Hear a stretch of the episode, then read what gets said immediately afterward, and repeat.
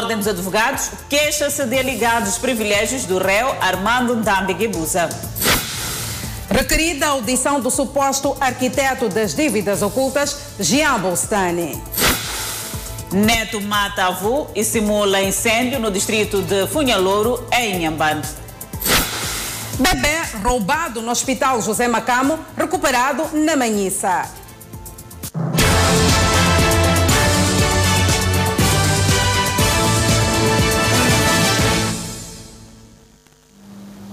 Boa noite, estamos em direto e em simultâneo com a Rádio Miramar e com as plataformas digitais. O julgamento do caso das dívidas ocultas vai na sua segunda semana. Ndambi Gebuza, arguido, foi ouvido hoje pelo segundo dia.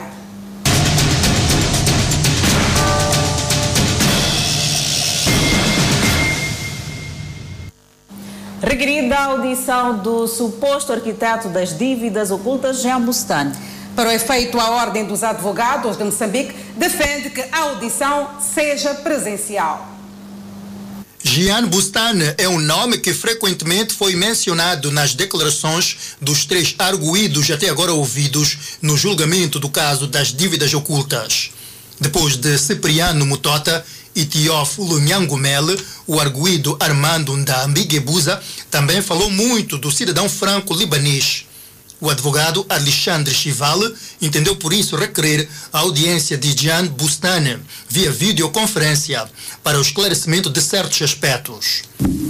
Eu creio que, em função de, de várias menções que foram feitas, quer pelo senhor Cipriano Cezini Mutota, quer ainda pelo senhor Teófilo Francisco Pedro Nhangumele, e ainda de ontem para hoje, pelo senhor Armando Ndame Gebuza, achamos que a descoberta da verdade material, uh, requeremos a audição como declarante do cidadão franco-libanês Jean Emile Bustane, porque me parece que pode vir esclarecer muitas zonas de penumbra que são levantadas por aqui.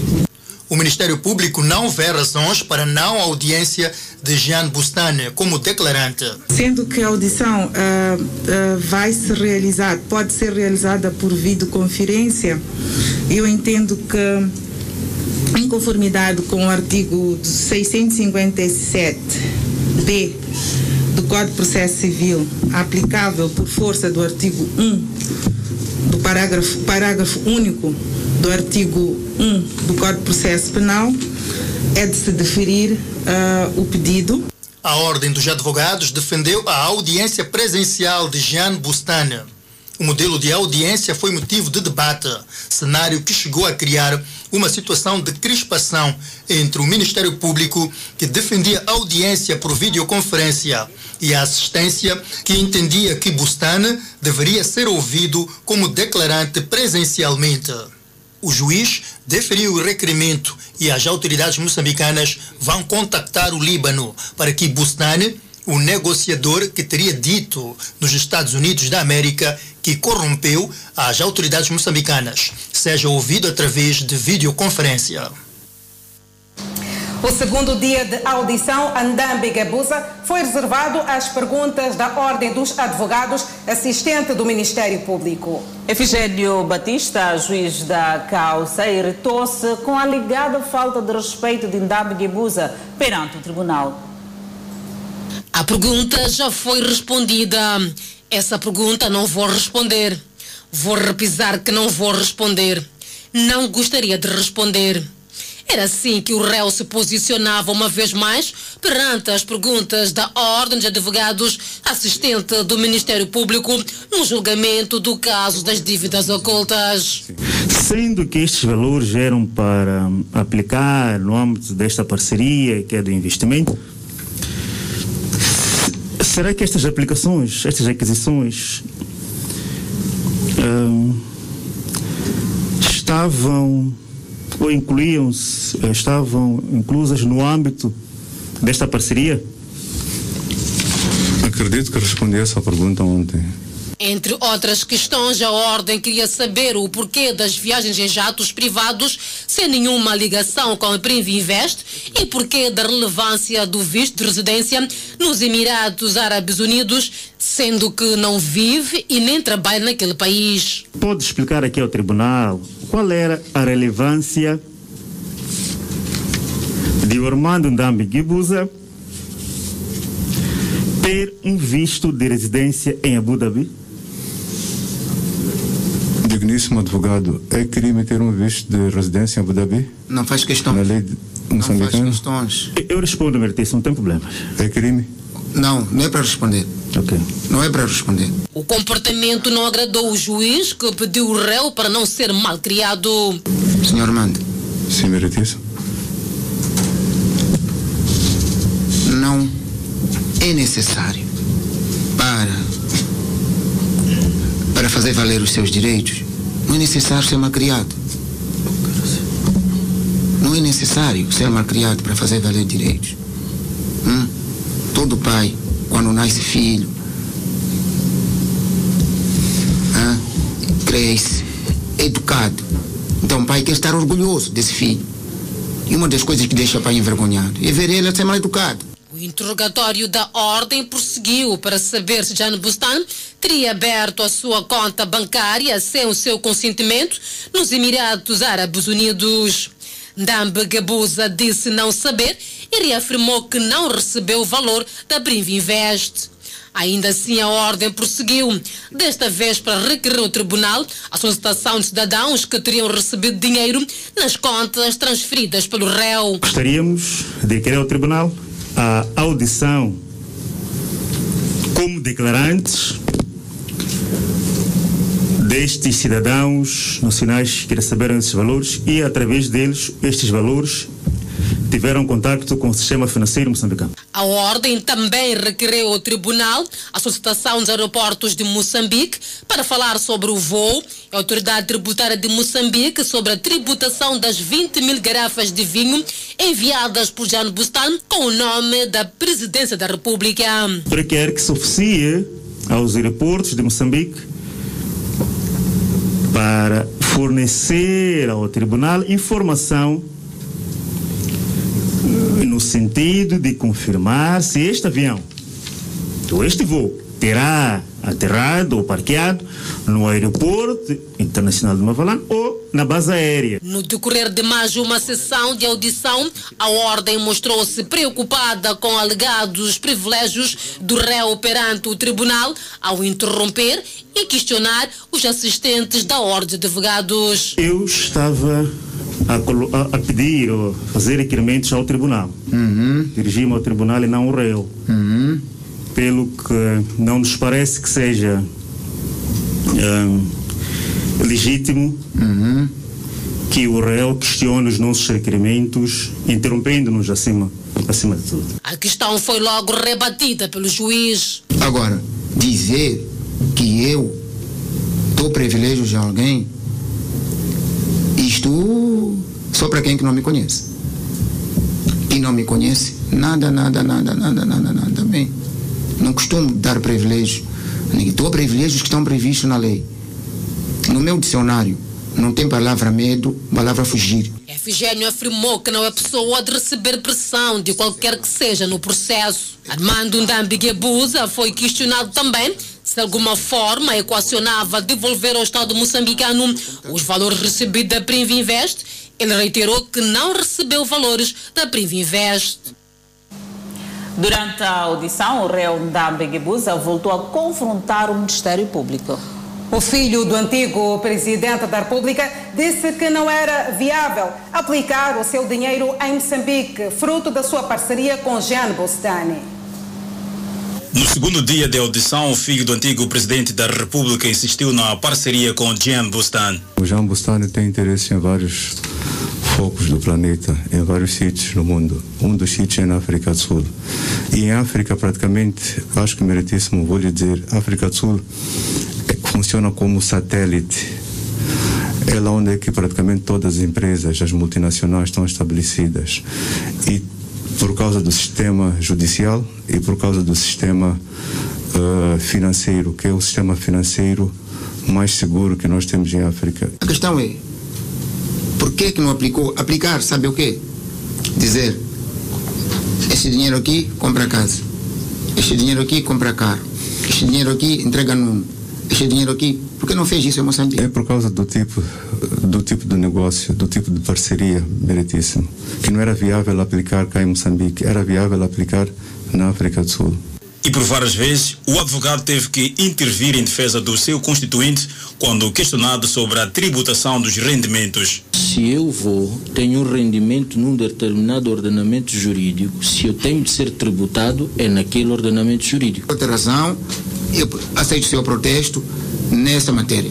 Em resposta às declarações de Ndambi Gebuza, a Associação de Comércio, Indústrias e Serviços não desmente e nem confirma se é ou não inviável investir em Moçambique. Esta é uma afirmação mais, digamos, mais subjetiva que uh, dependerá, portanto, uh, de cada empresário na forma como olha para o país. Como deve imaginar, qualquer investidor, qualquer empresário, quando decide meter o seu dinheiro para investir, olha para um conjunto de fatores.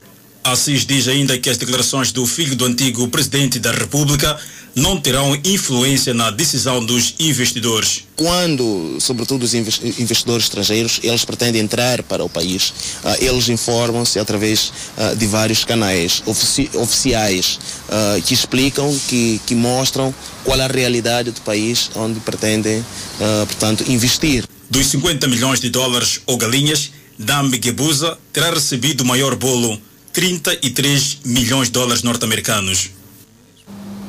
O advogado de Armando Ndambe Gabuza diz não ter gostado de algumas perguntas feitas pelo Ministério Público. Exalso Mahajan diz que a lei é clara. O réu pode não responder se quiser as perguntas.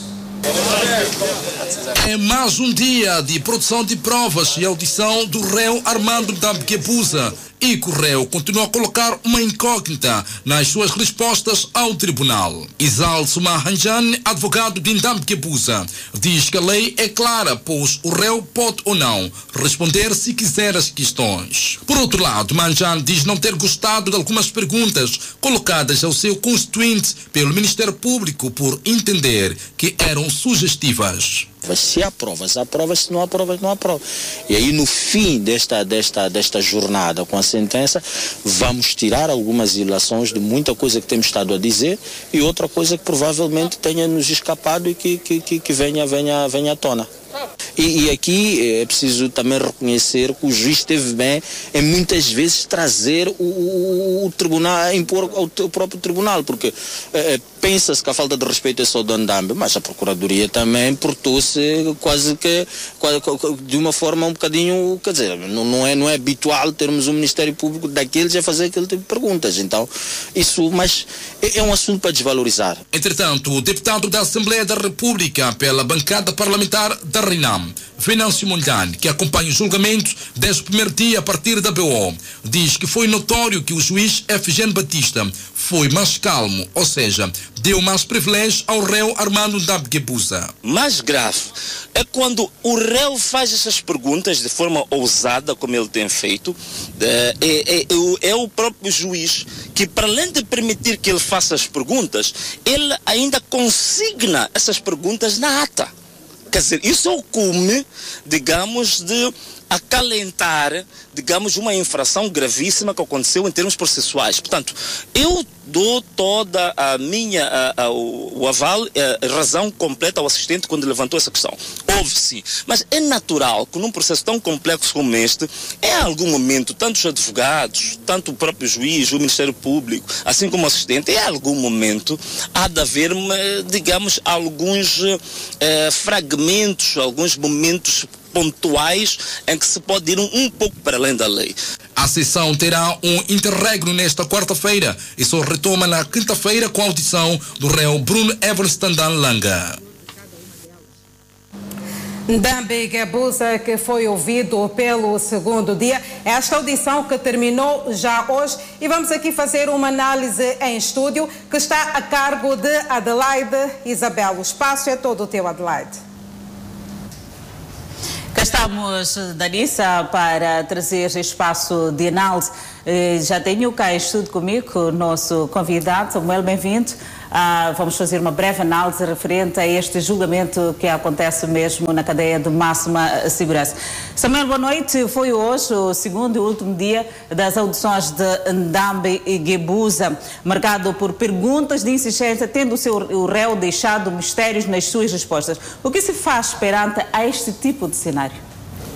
Uh, boa noite. Primeiro agradecer pelo convite formulado e saudar os telespectadores da TV Miramar. Uh, relativamente à questão que apresenta, penso que temos estado todos a acompanhar que em sede de interrogatório o réu é, é questionado primeiro eh, relativamente a, a certas uh, perguntas, não é? Que nós uh, dizemos são perguntas obrigatórias, não é? Às quais ele deve responder, não respondendo, incorre o crime de desobediência ou de falsas declarações, dependendo da, da situação. Mas depois vem as perguntas sobre o processo. E tal como dizia, e temos estado a acompanhar sobre as perguntas do processo, o réu não é obrigado a responder e até pode mentir sobre aquilo que lhe é, é perguntado. E, portanto, se de facto o réu não estava disponível ou, em termos de estratégia de defesa, preferiu não colocar, eh, não responder aquilo que são as perguntas que são colocadas, está de facto diante de um direito que lhe assiste e é de lei. E durante a audição, o réu Ndambi Gebuza voltou a confrontar o Ministério Público. Uh, é normal esta confrontação entre o arguído, o réu e o Ministério Público, porque, recordamos, o Ministério Público é a entidade que representa o Estado e que acusa o arguído. E, portanto, quando o arguído, o Ministério Público traz eh, evidências, traz indícios, traz matéria que coloca em causa os direitos e liberdades individuais deste arguído, é normal que o arguído não fique à vontade em relação a este aspecto. O que deve haver sempre é um decoro no tribunal. Não pode haver falta de respeito em relação um ao outro, porque isso, de facto, não é a melhor forma de salvaguardar os direitos e garantias que são, estão estabelecidos na lei. Olhando para esta falta de respeito que estava aqui a mencionar, por algumas vezes, eh, tanto o Ministério Público quanto o réu chegaram aqui a ter eh, momentos de anos elevados e este posicionamento do juiz acalmando estas duas partes. Como é que analisa este posicionamento? Uh, primeiro dizer que a tarefa do juiz também, uma delas na qualidade de quem preside o tribunal, é sempre chamar a atenção aos intervenientes processuais, sempre que existir uma situação que coloque em causa aquilo que é o andamento do processo. Se uma pessoa se sente ofendida ou um, um dos intervenientes por meio de palavras ou gestos, ofende o outro interveniente, claro que há necessidade do tribunal fazer valer aquilo que são as prerrogativas estabelecidas na lei, que é chamar a atenção às pessoas que compõem o tribunal para que continue a usar da palavra de forma correta. Portanto, esta intervenção do tribunal não podemos olhar de outra forma como, não se, como sendo apenas é, parte das suas obrigações na qualidade de quem preside a audiência e o tribunal. E sobre a solicitação de Jean Bustan uh, para declarar em juízo, uh, como poderá ser esta, esta solicitação? Vai ser mesmo por videoconferência ou mesmo de forma presencial? Como é que olha para esta uh, informação trazida hoje, bem levantada? Bem, creio que o que vai ditar a vinda ou não de Jean Bustan são os atos subsequentes que serão levados a cabo por, pelos sujeitos eh, processuais competentes. Agora, o que posso dizer em termos de análise é que se o processo chegou até julgamento, neste momento a acusação procedeu, houve pronúncia e estamos agora no, no âmbito da produção de prova, é porque já se fazia uma previsão no sentido de que não seria possível ter a presença deste sujeito, deste indivíduo em solo, em solo moçambicano. E tal como se diz, se este indivíduo teve de facto esta participação tão retumbante no processo da contratação destas dívidas, claramente que ele não terá qualquer vontade de poder cá se fazer presente. Agora, relativamente à possibilidade de ser ouvido por videoconferência, eh, penso que é um pouco mais seguro, havendo eh, de facto vontade por parte desse sujeito, porque, tal como dizemos, está fora do país e está ocupado também com outros processos relativos a esta matéria, e tal, tal modo que pode ser pouco provável que tenhamos esta possibilidade. Mas seria, seria muito bom, mas acredito eu que em termos substanciais, a matéria que consta do processo deve ser suficiente para efeitos de manutenção deste julgamento. Olhando mesmo a esta pessoa, Jean Bustana, que tem negócios, que bem afirmou Ndam Gabuza, negócios particulares. O filho do antigo presidente da República, falecido Ndam Gabuza, disse que não era viável aplicar o seu dinheiro em Moçambique, fruto da sua parceria eh, com Jean Bustana. Uh, bem, o que qualquer do, dos, dos, intervenientes arguídos ou réus dizem no âmbito do processo, nós não podemos levar, eh, quer dizer, com a devida seriedade. Por tal como dissemos, o indivíduo está autorizado até a mentir em sede tribunal. Então nós não podemos olhar para um fato, para uma declaração e dizer que efetivamente aquilo corresponde à verdade. Pode ser que não corresponda à verdade. É por isso que o tribunal está lá para aferir se de facto houve intervenção de Bustani para dizer que o valor não podia ser investido em Moçambique. Não estou a dizer que tenha havido ou não tenha havido. É preciso levar em atenção que a pessoa pode, em certo momento, tecer alguma declaração que não corresponde à verdade. Então tem que haver uma calma relativamente a, a este aspecto. A ordem defende de o assistente que seja uh, assistido uh, de forma presencial, enquanto que os outros defendem que seja por videoconferência. Como é que olha? Bem, tal como estamos a acompanhar o julgamento, é, mesmo as pessoas que estão ali poderiam ser ouvidas por videoconferência. Nós estamos no âmbito do Covid, por exemplo. Mas é, a presença do indivíduo em sede de tribunal, sentar ali é, perante as pessoas, os intervenientes processuais, o Ministério Público, assistente, a defesa, o próprio tribunal representado pelo juiz como, como quem dirige a sessão, é algo vital Portanto, é a partir desse momento que nós vamos conseguir perceber também como é que esta pessoa se sente à vontade perante o tribunal, quais são as suas declarações, como é que podemos reagir, como é que a pessoa reage em relação às perguntas. Portanto, a presença física do indivíduo é muito importante. É por isso que a audição em videoconferência é uma exceção. A regra é que todo indivíduo que tem um papel importante em termos processuais tem que estar ali presente, sentado, seja arguído, réu, declarante, testemunha, todo sujeito processual tem que estar ali onde está a funcionar o tribunal, que é a melhor forma de fazer eh, a produção de prova. Por outro lado, algumas pessoas já levantam questionamentos de um suposto privilégio dado ao réu Ndambi Gibusa. Relativamente a este aspecto, seria importante percebermos em que ponto em específico uh, terá sido concedido este privilégio.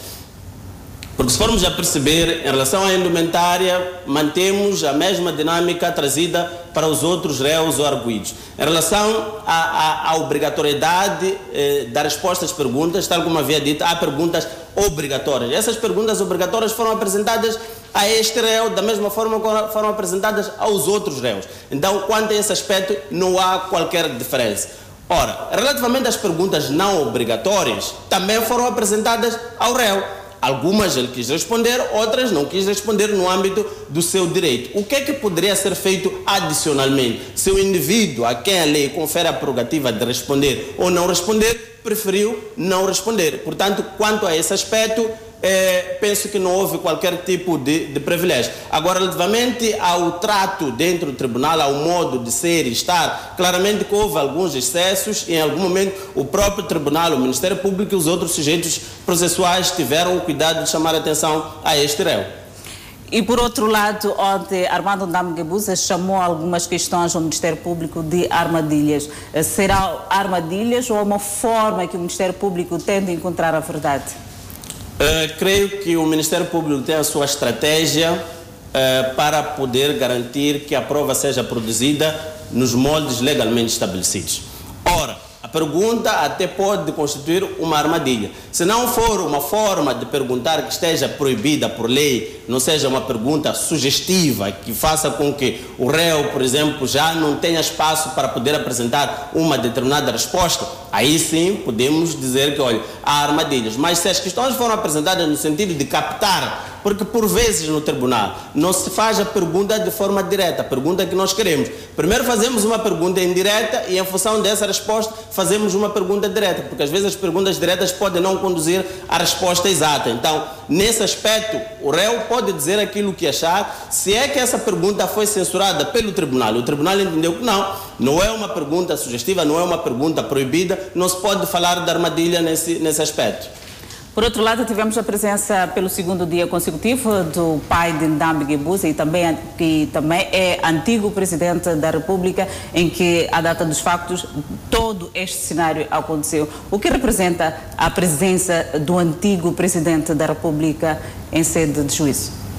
Uh, bem, tal como já foi referido, penso que este é um tema que já foi abordado também eh, em outras instâncias, eh, sendo pai do arguido ou do réu, certamente que assiste ao direito de poder acompanhar o, o julgamento. Agora, há uma tendência de se dizer, pronto, esta, esta presença traz alguma pressão para o tribunal, traz uma pressão para o Ministério Público.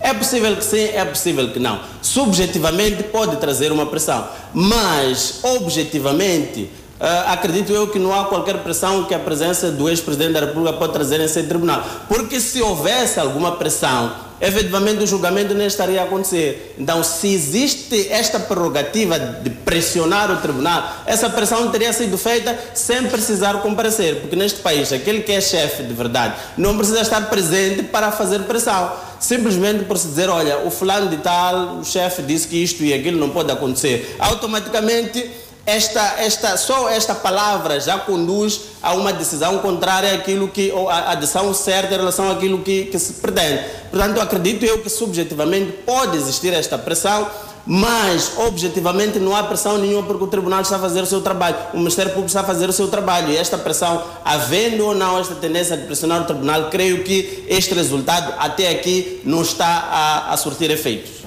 Olhando desse lado, a sessão terá um interregno nesta quarta-feira e só retoma na quinta-feira com a audição do réu Bruno Tandan Langa, que por várias vezes o Ndambi Gebuza mencionou-lhe como amigo e também a pessoa que esteve nestas viagens para a Alemanha e também para Abu Dhabi.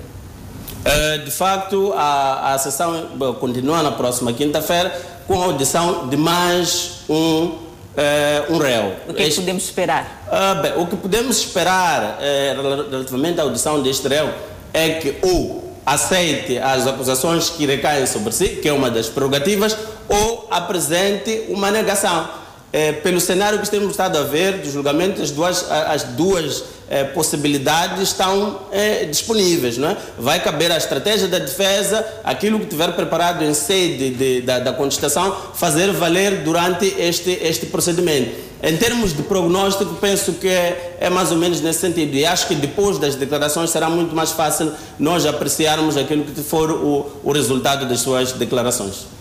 Muito obrigada, doutor. E estamos aqui a trazer esta análise em volta uh, deste uh, acontecimento. Eu falo, sim, destas audições que vão acontecendo mesmo na cadeia de máxima segurança. De recordar que Ndambi Guebuza é acusado de crimes de falsificação, de abuso de confiança, corrupção passiva e atos ilícitos, associação para delinquir e também branqueamento de capitais. Amanhã temos mais.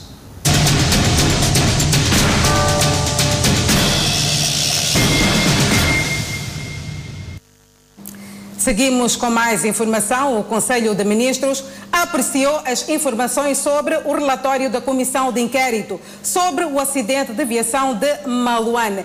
Por outro lado, o governo apreciou e aprovou a resolução política de segurança cibernética e estratégia da sua implementação.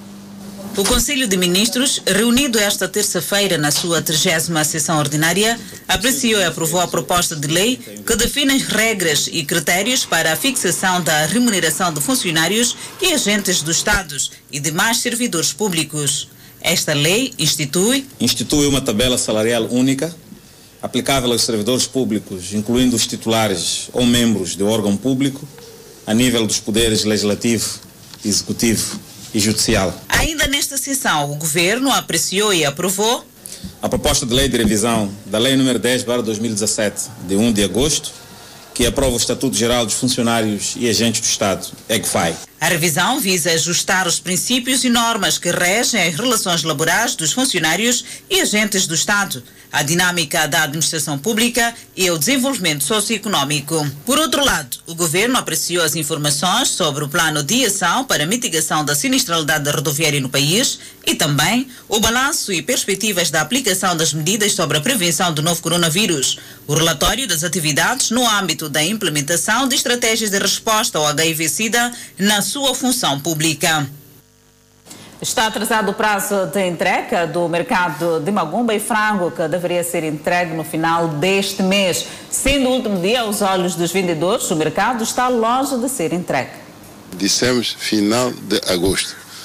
Temos de, de prever eventual moratória que possa ser necessária, mas estou aqui para poder responsabilizar quem está no terreno em frente às obras para que no final deste mês nós tenhamos estas obras eh, concluídas. Estes foram os pronunciamentos do edil da cidade de Maputo há sensivelmente uma semana sobre a entrega do mercado de Magumba e Frango. Cores e imagens vivas que remetem ao produto que será vendido. Mas para além da vida que as imagens ilustram, vê-se também que está longe de ser entregue e o mês já está no seu último dia. Uh, isto atrasou porque vai até vai ser mais ou menos até os meados do próximo mês por motivos diversos. Primeiro porque não temos energia para poder fazer retificações dos próprios contentores. Quando os contentores vieram para cá, foram, foram montados pela grua, então tiveram foram criados alguns defeitos eh, das portas, daquilo. Então tem, tem que passar de novo os serralheiros para fazer reparação. Então está-se a fazer isso, está-se a fazer os acabamentos.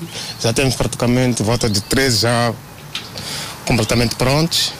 O prazo de entrega do mercado de Magumba e Frango era para o final deste mês de agosto. Entretanto, pelo que conseguimos ver, ainda há muito trabalho, pois a pretensão é colocar pavê e como também aquelas pinturas que vemos lá ao fundo devem estar em todos os contentores. Outra equipa que está para trabalhar para a questão do, do, do, do pavê. Está outra equipa a trabalhar para a questão do, do saneamento. E já temos, eh, já montou-se a mala para a energia. Segundo Benedito, as vendedeiras mostram-se cheias de expectativa, tanto que se dirigiram ao local na esperança de receber o mercado, mas sem sucesso. Tinha-se tinha falado que dia 30 será entrega, mas não foi possível. Significa que elas estiveram aqui ontem, vinham receber. Vinham receber dos contentores. O seu mercado, aliás, não contentores. Okay. Uma nova previsão de data de entrega do mercado, final do mês de setembro. Autoridades em Inhambane procuram homem suspeito de matar a avó. Enquanto isso, recuperado bebê desaparecido numa unidade hospitalar na cidade de Maputo. Notícia de acompanhar logo após o intervalo. Até já. De volta ao Fala Moçambique, iniciaram as obras da construção de um canal por onde serão escoadas as águas pluviais na zona de Mangaça, na cidade da Beira. Os trabalhos em curso resultam das inúmeras reclamações das comunidades residentes em Mungaça, que em tempos de chuvas viam suas residências inundadas pelas águas. As inundações que ocorrem nesta zona, em parte deve-se ao aterro sanitário feito por agentes econômicos que obstruíram os caminhos das águas. É uma alegria para a comunidade residente aqui na zona de Mungaça, na cidade da Beira, que ansiava por abertura de um dos canais por onde serão escoadas as águas pluviais.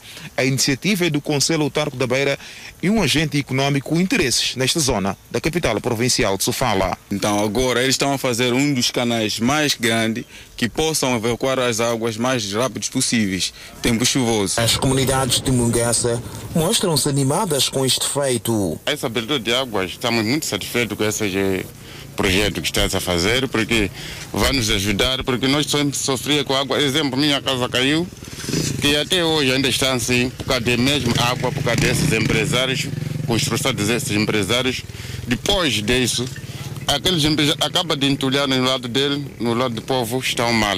Todo o povo está satisfeito com esse, esse escoamento de água de cedernagem. Cova, mas está bom, está correto. É isso, nós estamos pedindo vocês fazerem isso, nós esse ano, não sei, há de ficar normal, já não sei. As comunidades dizem que com as inundações verificadas no ano passado, perderam muitos bens. Esperam que o problema seja minimizado com as obras em curso. Já não tem, não tem roupa boa, não tem prato, não tem copo, tudo foi com água. Entra dentro, leva tudo. Cama já está podre, nós está a sofrer. Hum? Comida, nós clima. Quando o clima pode apanhar dois sacos, é tua. Água chega, foi embora. O responsável do empreiteiro explicou que enquanto decorrem as obras, está garantida a segurança das comunidades para que não aconteçam males maiores neste local. Alguns munícipes da cidade de Nampula mostram-se apreensivos devido à demora na remoção do lixo ao nível dos diferentes bairros daquela autarquia. O cenário com que se apresentam alguns bairros da cidade de Nampula, em termos de saneamento do meio, sobretudo na componente de recolha de lixo, é descrito pelos municípios como sendo crítico. Residentes dos bairros de Maiviri e Nampalco, por exemplo, apontam que o fato prende-se pela amorosidade na recolha de resíduos sólidos. A subestação atrás está cheia de lixo. Ali, ali fechou todo o lixo, já não passa carro, porque eles como estão a fazer uma obra de eh, aquela estrada de pavê. Então nós pensamos em passar do outro lado, mas do outro lado tem lixo, então ali não se passa. Outro lado é aqui no bairro de Maivir. Eu agora passo de parte de Maivir, está a ver como está? Está cheio de lixos. Então estou a ver que o município demora muito de remover o lixo.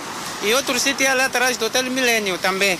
É um outro sítio. Agora estou a falar, tem, tem outro sítio de, de Parque de Matador. Também está cheio de lixo. Faz uma semana, duas semanas sem tirarem o lixo. O problema é de veras constrangedor que os municípios temem contrair doenças. Estranho, principalmente nós estamos a fazer táxi moto aqui. Naturalmente, isso é estranho mesmo. Às vezes deitam lixo, coisa, coisas estranhas ali e a gente pode nos contrair doenças. A morosidade na remoção de resíduos sólidos na autarquia de Nampula é tida crítica ao nível não só da zona cimento, mas também nos bairros da periferia da cidade. O edil de Nampula, Paulo Vahanle, diz ser uma situação que deveu-se à avaria e falta de equipamentos de recolha de lixo, mas que com a recente aquisição de dois caminhões, a situação poderá estar minimizada nos próximos dias. Esta última semana, a avaria dos nossos eh, equipamentos principalmente para a carregadora, que, po que podia nos ajudar a remover. Em termos de caminhões, realmente temos. Há poucos dias já tivemos mais dois caminhões. Estamos reforçados nesse sentido. Só que quando queremos minimizar um caso, aparece outro. Mas é um, vamos estamos a ter um cuidado próprio para melhorar todas as condições. Mas a nossa cidade, aqui no Cimento, temos um cuidado especial. Está devidamente bonito. Os bairros de Moatala, Mutauanha, Namtikaliwa e Maivir Expansão são tidas como sendo as zonas mais críticas em termos de saneamento do meio. Depois de matar a avó e colocar-se em fuga, autoridades em Inhambane estão à procura de um jovem de 25 anos de idade, principal suspeito. O crime ocorreu no distrito de Funhalur, interior da província de Inhambane. Segundo a polícia, o indiciado é um jovem de 25 anos de idade, neto da finada. Para despistar as autoridades, o indiciado, segundo a polícia, teria arrastado o corpo da vítima, tendo colocado nesta casa e seguidamente ateou fogo. Esse jovem tem 25 anos, sempre teve a vida dele fixada no Maputo, a fazer o, o, o dos seus e escalou, portanto, aquela zona, hospedando em casa da avó e que na calada da noite de, do sábado assassinou a avó e tentando ocultar o cadáver, ele acabou incendiando a casa, portanto queimando exatamente o corpo da respectiva avó, uma anciã de 75 anos de idade. E ele pôs-se em fuga de regresso a Maputo. A polícia diz que não tem dúvidas de que o neto tenha sido o autor do crime, pois, dias antes do ocorrido, teria comentado com os vizinhos que a sua avó praticava feitiçaria e que pretendia lhe retirar a vida. O indivíduo identificado e ele durante o dia eh, dizia a algumas pessoas que eh, haveria de protagonizar eh, algum ato. E as pessoas não sabiam que tipo de ato, mas tudo indica que está relacionado com o insucesso que ele tinha, um insucesso na vida dele, achava que a falta, tem falta de sorte e não consegue ter, portanto, uma saída de uma vida melhor e por, por tudo era protagonizado por esta anciã que acabou lhe retirando a vida. A Corporação Inhambane diz estar a trabalhar com outras entidades de modo a neutralizar o jovem, a fim de lhe responsabilizar sobre os seus atos. Bebê que desapareceu numa unidade hospitalar na cidade de Maputo foi recuperado na Manhissa. Denúncias conduziram à recuperação do bebê e detenção da mulher acusada de roubo. Esta jovem mulher alega ter sofrido um aborto à entrada de uma unidade hospitalar. Segundo ela, ao perceber a triste situação, um funcionário da maternidade teria lhe oferecido este bebê. Comecei a sentir as contrações, neste caso que eram as dores de parto, e depois expulsei o meu bebê. O meu bebê saiu, mas saiu como um bebê morto. Então, ali mesmo onde eu estava, eh, apareceu um agente pelo qual me deu um bebê, porque viu que eu estava a chorar. Então, ele me deu um bebê e levou aquele meu nado, embrulhou num plástico e não sei para onde ele levou. A mulher levou o bebê da cidade de Maputo para Manissa e, ao chegar à casa, apresentou o bebê ao marido como sendo seu filho. Eu tinha que ter aí uma ficha para poder fazer as consultas do bebê. Já tinha apresentado o bebê ao seu marido? Sim, já. E ele sabia que o bebê não era vosso? Não, ele não sabia. Ele não tem culpa de nada, não sabia. O diretor distrital da saúde na Manhissa conta que o esquema se estraga quando a jovem procura abrir a ficha do bebê tentando subornar um profissional de saúde no hospital distrital. Daí a denúncia. Ela voltou à Manhissa com o bebê furtado. Como não tivesse cartão de, de segmento do recém-nascido, contactou alguém do hospital ou do, do Serviço de Estado de Saúde para poder ter este cartão e esta pessoa não facilitou, não cedeu e acabou fazendo denúncia. Aqui está o bebê no berçário de uma unidade hospitalar daqui da Manhissa. Boa saúde é o melhor do que o bebê tem. Enquanto isso, as autoridades procuram identificar a verdadeira mãe. Nós ligamos logo o caso com o desaparecimento no, no, no Estado Geral José Macamo e ligamos ao Hospital Geral José Macamo, comunicando esta, esta questão. E estamos neste momento a trabalhar, eh, as investigações estão sendo feitas para apurar se esta criança pertence ao José Macamo ou aquela mãe que perdeu no José Macamo ou não. Para identificar a verdadeira mãe, procura-se agora aferir se este é o bebê desaparecido recentemente do Hospital Geral José Macamo. Os funcionários do Hospital Distrital da Manhissa já estão para observações. Imagina o drama dessa mãe, felizmente o bebê foi recuperado. Cidadãos no distrito de Inhaçus, na província da Zambésia, submeteram à Assembleia da República uma petição de reclamação sobre a alegada exploração de areias pesadas. Segundo os populares, a empresa de capital estrangeiro que explora areias pesadas já tinha identificado os locais para sua exploração, que não incluía a zona habitacional. A população diz que tem nesses locais seus campos de cultivo e não pretende ceder para a exploração. Aqui está uma parte da população representada do povoado de Olinda que veio deixar uma petição à Assembleia da República aqui na província da Zambesa. No entanto, a população lamenta o fato de estar a ser explorada a areias pesadas num povoado, num local onde anteriormente não havia sido permitido para esta atividade de extração de areias pesadas. Então, do outro lado onde nós residimos, eles queriam explorar também uma área que, que pertencia a Madal. Mas a Madal já não, não, não existe, já foi extinta, foi extinguida. Então, eles haviam reservado o espaço para eles, não iam mexer o povoado.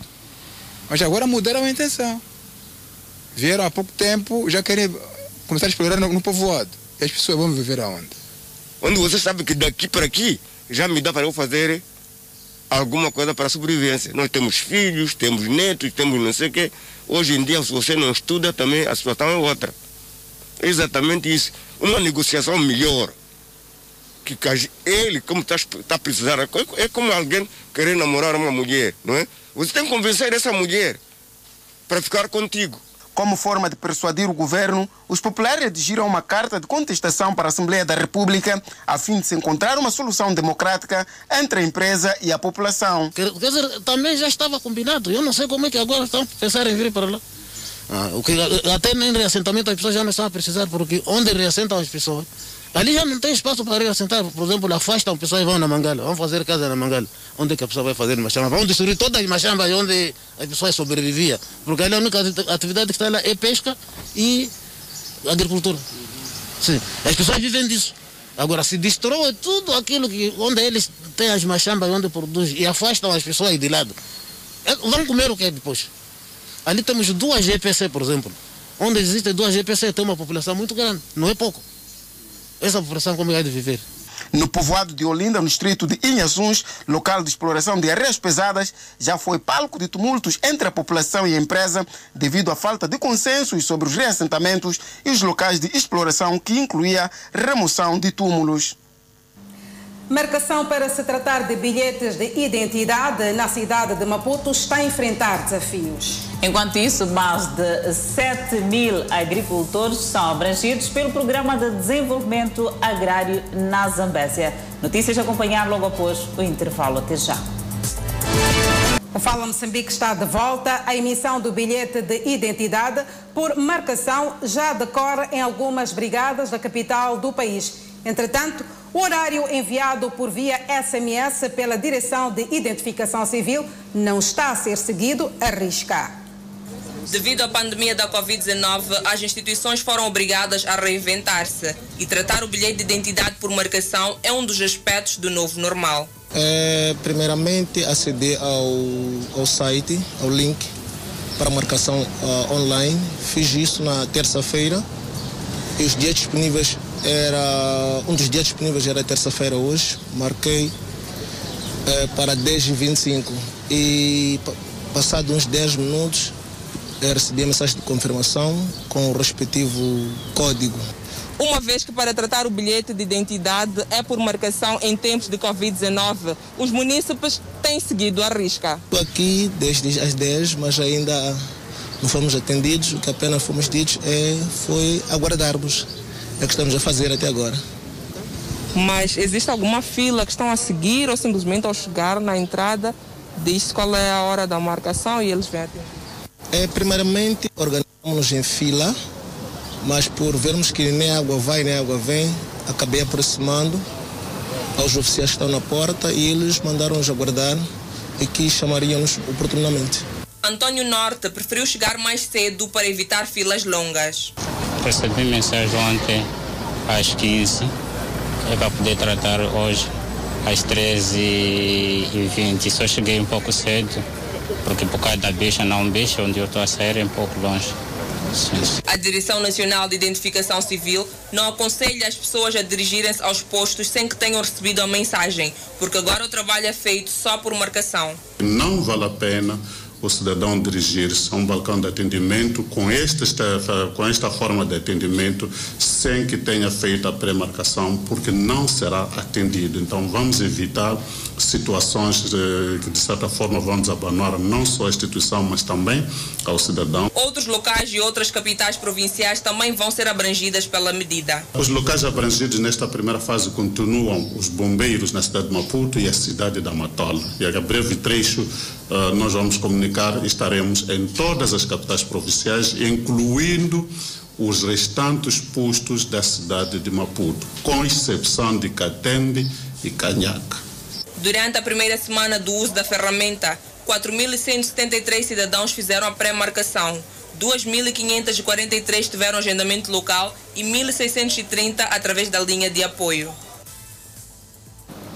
A Polícia da República de Moçambique em Panda deteve dois indivíduos acusados de vandalizar unidades sanitárias e residências naquele distrito da província de Inhambane. Dos bens recuperados pela polícia nas mãos destes miliantes consta gerador, botijas de gás, máquinas de soldar, balanças, aparelhagem sonora, painéis solares, além de eletrodomésticos. O grupo, segundo a polícia, é de residentes e que há muito era procurado pelas autoridades. Eles eh, furtaram bens eh, igualmente em instituições públicas, eh, no posto de saúde de Massalane, bem como no centro da localidade, igualmente de Massalane. Este, um, um desses indivíduos, portanto, não tinha uma identificação de bens todos os bens que ele encontrava em residência, ele retirava e pronto, se apropriava desses bens. E fazia uma pesquisa das residências, se estavam lá uh, os proprietários ou já estavam a dormir, portanto, e protagonizava esses roubos. Com a detenção desse indivíduo, conseguimos esclarecer vários, vários crimes. Os dois miliantes, ora contas com as autoridades policiais, assumem o crime e cada um conta a sua versão. Sempre eu entrava às noites nas casas que não tem ninguém. Então, depois dali, sumir e sumir, sim. Em quantas casas roubou? Mais ou menos nove ou dez casas. Já, já outro havia vendido, outro já estava a usar na minha casa. Já até havia começado a abrir banca para eu deixar. Quase o lugar que já fui encontrado era o lugar que eu queria já deixar de roubar começar a vender, não mexer mais nada de ninguém. Quando já era o dia, eu ia já chegar para eu estar. Foi uma falha que eu fiz. Gina Venâncio foi vítima dos bandidos e recuperou alguns bens roubados. Chegou, partiu a porta, roubou. A polícia apela à população do distrito de Panda, que terá sofrido roubo recentemente, para reclamar os seus bens no comando distrital em Panda. Pouco mais de 7.500 agricultores serão abrangidos pelo Programa de Desenvolvimento Agrário na Zambésia. O projeto visa melhorar os níveis de produção e produtividade.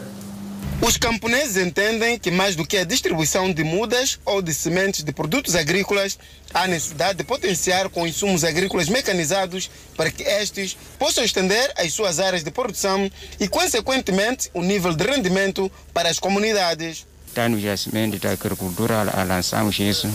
A parte de motobomba, para recarmos com ele, ainda não. Nesse momento é só precisar de coisa, motor, sim, para, para, porque o nosso trabalho de coisa de horta, estamos a perder muitas coisas por causa disso, porque aí temos muita água, mas puxar com coisa com regador não vale.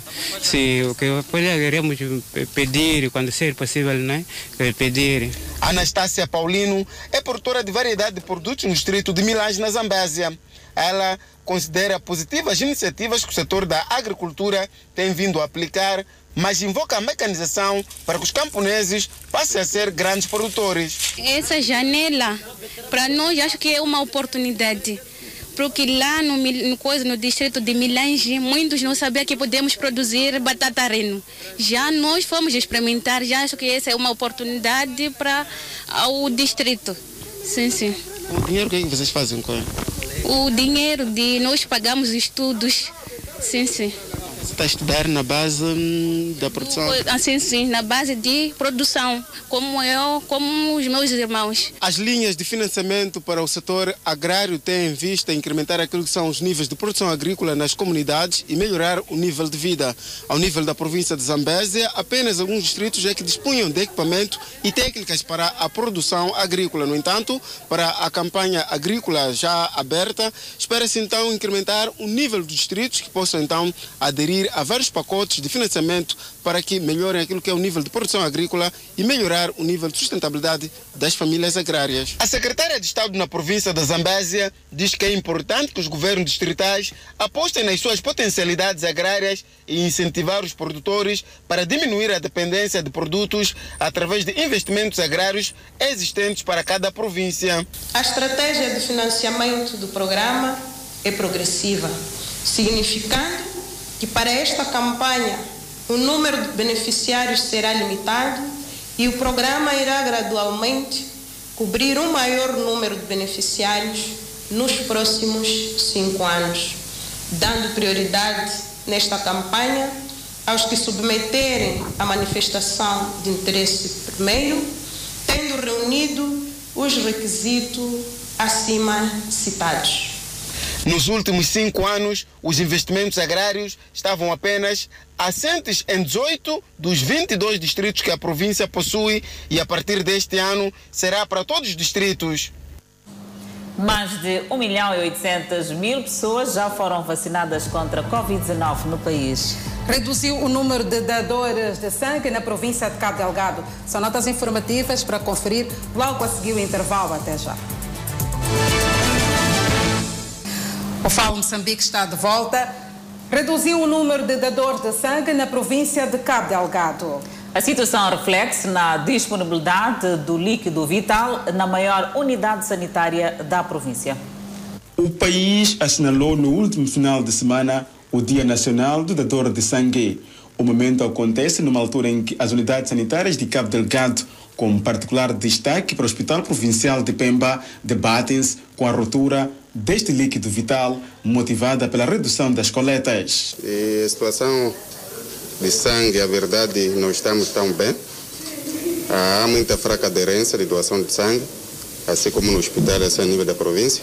Nesse momento estamos com um estoque considerável, mas não satisfaz com aquilo que são necessidades que a nossa unidade sanitária precisa nesse momento. O receio dos dadores de sangue ao contágio da Covid-19 nas unidades sanitárias é apontado como uma das razões da redução drástica dos níveis de coleta de sangue. Com a situação que temos agora da pandemia do Covid-19, a situação mais piorou.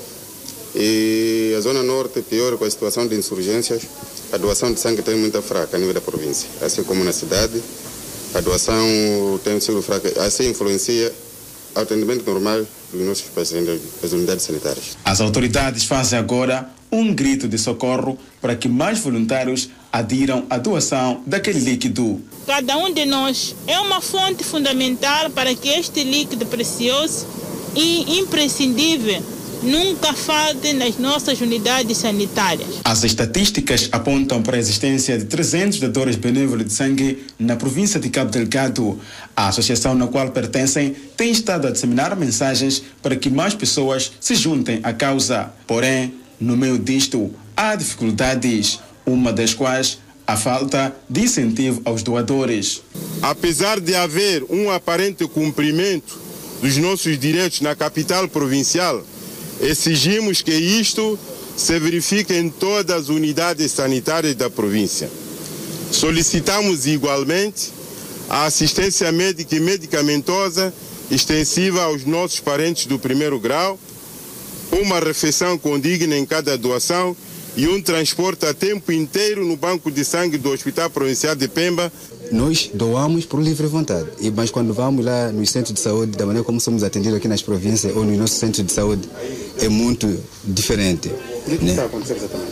O que tem acontecido lá, você marca a consulta, então recebe sua receita, quando vai na farmácia, aquele medicamento que o técnico lá receitou na farmácia para ter porque é da dor, porque vai exibir o seu cartão e vai levantar aquele medicamento a custo zero, não tem. E continuamos a falar de saúde. Maputo Província, Nampula e Manica lideram em 24 horas na toma da segunda dose da vacina contra Covid-19. E são mais de 1 milhão e 800 mil pessoas já foram imunizadas desde o início do processo. Danissa, o que os números nos mostram? Olha só, Adelaide, a campanha prossegue para os grupos abrangidos nesta toma da segunda dose da vacina contra a Covid-19. Desde março a esta parte, no total já foram imunizadas cerca de 1 milhão 864.229 pessoas. Em 24 horas, em todo o território nacional, foram imunizadas 78.902 pessoas completamente vacinadas, as que completaram a primeira, assim bem como a segunda dose. Foram já imunizadas cerca de 954.861 pessoas. Estes números, Adelaide, são traduzidos por províncias. Vamos aqui acompanhar neste momento as províncias que em 24 horas aqui conseguiram imunizar maior número de pessoas. Estamos a falar aqui hoje, o grande destaque vai para as últimas 24 horas e vamos aqui acompanhar neste caso por região. Para a região sul do país, o grande destaque vai para a província de Maputo, que conseguiu em 24 horas imunizar cerca de 12.773 pessoas. Depois temos na zona norte, que é a província de Nampula, que conseguiu imunizar cerca de 10.951 pessoas.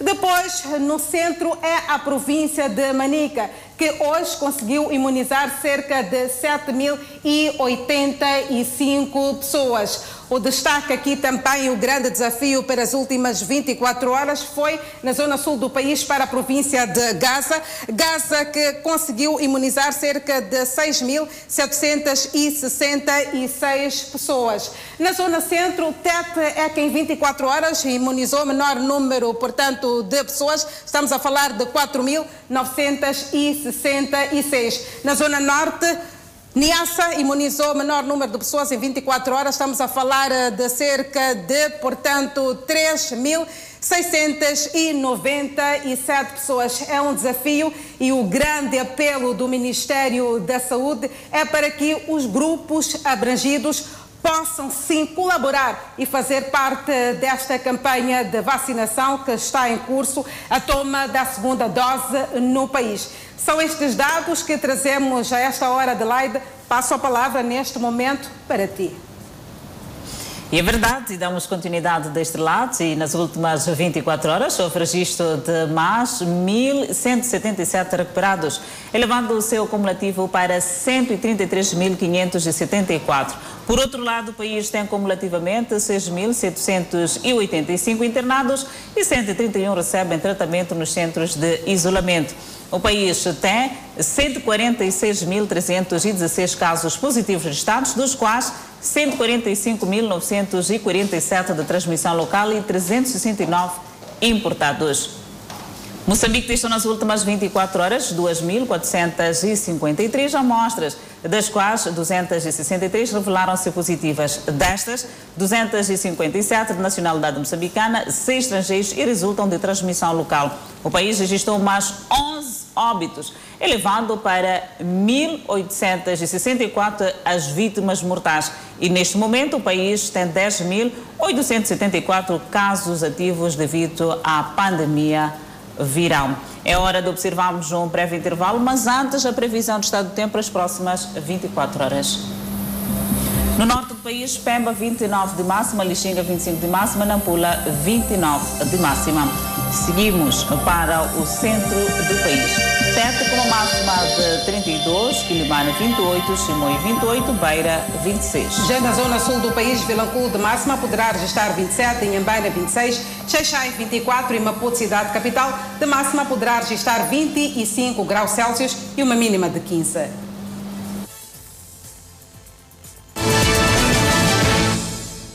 Fala Moçambique está de volta. A Comissão Parlamentar da Juventude na Assembleia da República recomenda aos jovens a apostarem em formação técnico-profissional para reduzir os níveis de desemprego no país. O primeiro vice-presidente parlamentar da Juventude na Assembleia da República entende que os jovens não devem estar muito apegados aos empregos formais no Estado, mas em formação técnico-profissional para garantir que estes possam por si só gerar autoemprego. A comissão entende que a juventude não deve apenas só lamentar pela falta de emprego, mas deve apostar em formações técnico-profissional por forma a se tornar empreendedor e assim garantir um nível de rentabilidade e sustentabilidade ao nível das suas famílias. Alguns jovens estão sendo enquadrados em algumas frentes eh, da agenda do governo de Moçambique como também acompanhamos é, que alguns jovens é, estão desenvolvendo as suas atividades e estamos é, como a ver como o, o, gabi, o, gabinete, o gabinete do, secre, secretário do Estado de Emprego e, que há pouco tempo distribuiu o kit O Meu Emprego. Então essas são as formas que o governo está a enquadrar os jovens e como também está esforçando na necessidade de formação em várias profissões, várias profissões. Então, esta é uma das medidas que o governo está fazendo para o enquadramento dos jovens em curso várias ações de empoderamento juvenil através de vários programas que são levados a cabo ao nível do país com vista a garantir que os jovens possam desenvolver vários projetos de sustentabilidade, quer de forma individual e ou em associações juvenis. Como, por outro lado, iremos uh, conversar com os demais jovens, uh, uh, apelando à agudização da vigilância a nível da província, bem como do país, para poder dar a denúncia a qualquer situação.